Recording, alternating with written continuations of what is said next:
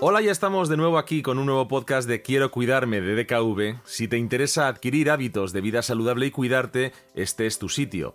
Ya sabes que nuestro objetivo es que midas y mejores tu índice de vida saludable con estas recomendaciones. Ya sabes que el ejercicio físico es uno de los pilares más importantes para llevar a cabo unos hábitos saludables en nuestra vida. Siempre se ha subrayado la importancia de andar, correr o hacer algún deporte para mejorar nuestra salud.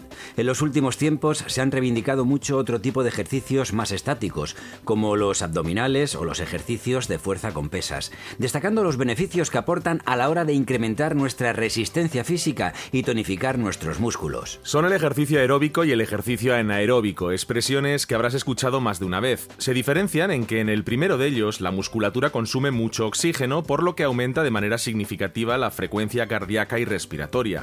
En cambio, en el anaeróbico la duración de la actividad muscular es de corta duración y se nutre predominantemente del azúcar de la sangre. Explicado de forma más sencilla, el ejercicio aeróbico es aquel que implica grandes grupos musculares que producen un movimiento más prolongado en el tiempo y como consume mucho más oxígeno que el reposo, eleva nuestra frecuencia cardíaca y respiratoria. El ejercicio anaeróbico es más intenso, pero en un corto tiempo, por lo que no aumenta la frecuencia de los latidos del corazón ni la frecuencia respiratoria con tanta intensidad. Buena parte del ejercicio físico que realizamos combina a ambos, el anaeróbico y el aeróbico. Los dos tienen múltiples beneficios.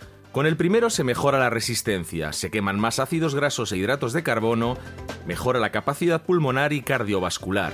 Con el anaeróbico se tonifica más el cuerpo y se adquiere una mayor fuerza muscular, se gana en velocidad y se aumenta el rendimiento. Por eso es importante combinar ambos tipos. Una vez que ya conoces sus significados, podemos establecer un plan de entrenamiento que te permita mejorar tu condición física de forma global. Eso sí, antes de nada recuerda consultar con tu médico de cabecera antes de empezar el plan y sobre todo si tienes alguna lesión de las articulaciones, columna vertebral, corazón o alteración del metabolismo. Cuando el médico te dé su opinión y haya valorado si pudiera perjudicar tu salud, puedes empezar, alternándolo según el día de la semana. Lunes, miércoles y viernes puedes realizar ejercicios aeróbicos, una caminata de 45 minutos a paso ligero y realizando movimientos de balanceo es muy beneficiosa.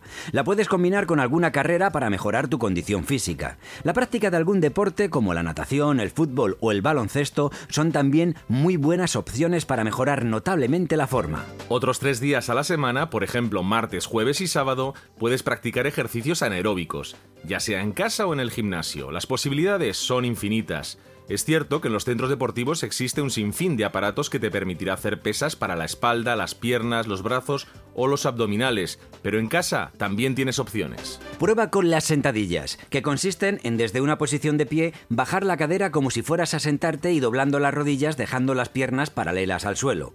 Puedes hacer también flexiones tumbándote como una tabla mirando hacia el suelo y con los brazos apoyados en el suelo a la altura de los hombros para empezar a bajar después. Las zancadas son también útiles para tonificar las piernas y los abdominales son muy adecuados. Una forma fácil de hacerlo es tumbarse boca arriba, subir las rodillas hasta quedar apoyado por la espalda en el suelo y comenzar a hacer la bicicleta con las piernas. De todos estos ejercicios puedes hacer 10 repeticiones en 4 o 5 ocasiones. Y recuerda que hay que emplear mucha intensidad durante un periodo más corto de tiempo.